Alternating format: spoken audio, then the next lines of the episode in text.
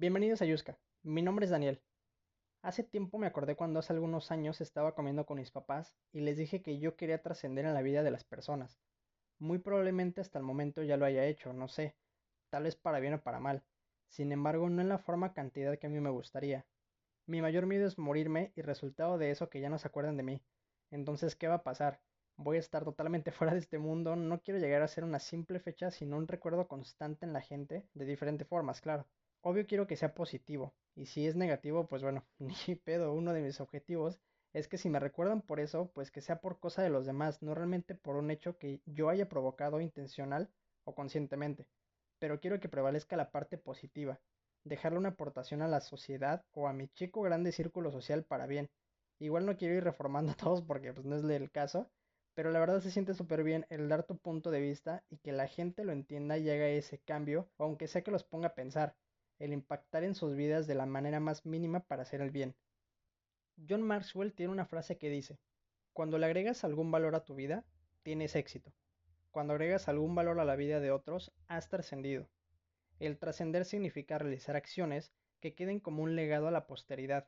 Incluso puede ser algo que no veamos durante nuestra vida, pero igual sabemos que va a ser algo valioso para las generaciones futuras. Mientras escribía esto pensé en si realmente nos damos cuenta de la trascendencia que tenemos en las personas. Muchas veces sin darnos cuenta la gente nos ve y nos sigue. De forma directa o indirecta, las acciones que nosotros tenemos van permeando y las toman en cuenta para actuar de cierta forma o incluso llevar su vida y nosotros ni en cuenta. Pero pienso que por ello siempre uno debe tener cuidado de lo que se hace y lo que se dice. Pero en un buen sentido, claro, no es poner el que dirán por encima de nosotros, ni estarse quemando la cabeza todo el tiempo en si es correcto o no lo que hacemos o decimos. Sin embargo, sí tener ese sentido común de saber el bien y el mal. Yo en muy pocas ocasiones he dejado de ser yo, ya sea por el contexto, las personas o mi humor, pero me ha pasado que mucho tiempo después me doy cuenta de que soy visible para los demás, o sea, a veces estamos tan metidos en nuestro rollo que no nos damos cuenta de quiénes nos están viendo, y muchas veces eso puede ser positivo o totalmente negativo, porque todos entendemos la forma de nuestra manera dependiendo de nuestras vivencias y por lo que estamos pasando en el momento. Y esas personas que nos ven y no nos damos cuenta pueden ser familiares, como un hermano pequeño, un amigo, incluso un conocido con el cual hemos hablado muy poco. Hay una comparación que al menos a mí me hace sentido. ¿Por qué en ocasiones nos duele más o tenemos un poco más de empatía con algún suceso o fallecimiento de algún artista, digamos músico en este caso, que con algún familiar? Porque de cierta forma estamos más conectados con los artistas, de alguna manera ya trascendieron y tuvieron ese impacto en nuestra vida, ya que nos llegamos a identificar más con ellos por lo que transmitían en sus canciones, en las letras y su forma de pensar es afín a la nuestra, e incluso dicen las cosas por nosotros cuando más las necesitamos en momentos de tristeza, felicidad y éxtasis. Ellos ya dejaron esa huella en nosotros, ya trascendieron sin haberlos visto nunca, sin cruzar un ola o incluso verlos en vivo. A diferencia de algún familiar, digamos un tío con el que no convivimos tanto, pero sigue siendo nuestro familiar, o sea, es nuestra sangre. Trascender no se da de la noche a la mañana. Pienso que es todo un proceso ligado a partir de cómo evolucionamos como seres humanos. Suena medio espiritual, pero es verdad. Pensemos en las personas que han trascendido en la historia. ¿Qué hicieron ellos para dejar un legado para la posteridad? ¿Dejaron atrás los juicios, el ego, hacer comparaciones o ver la vida de los demás en vez de la nuestra? Y todo ese conocimiento y sabiduría que tenían lo transmitieron a favor de la vida. Quién sabe, probablemente el estar haciendo algo como grabarme y diciendo lo que pienso en algunos temas, a algunas personas se les queda y empiezan a actuar. Tal vez esto sea algo para el futuro y no para ahorita precisamente.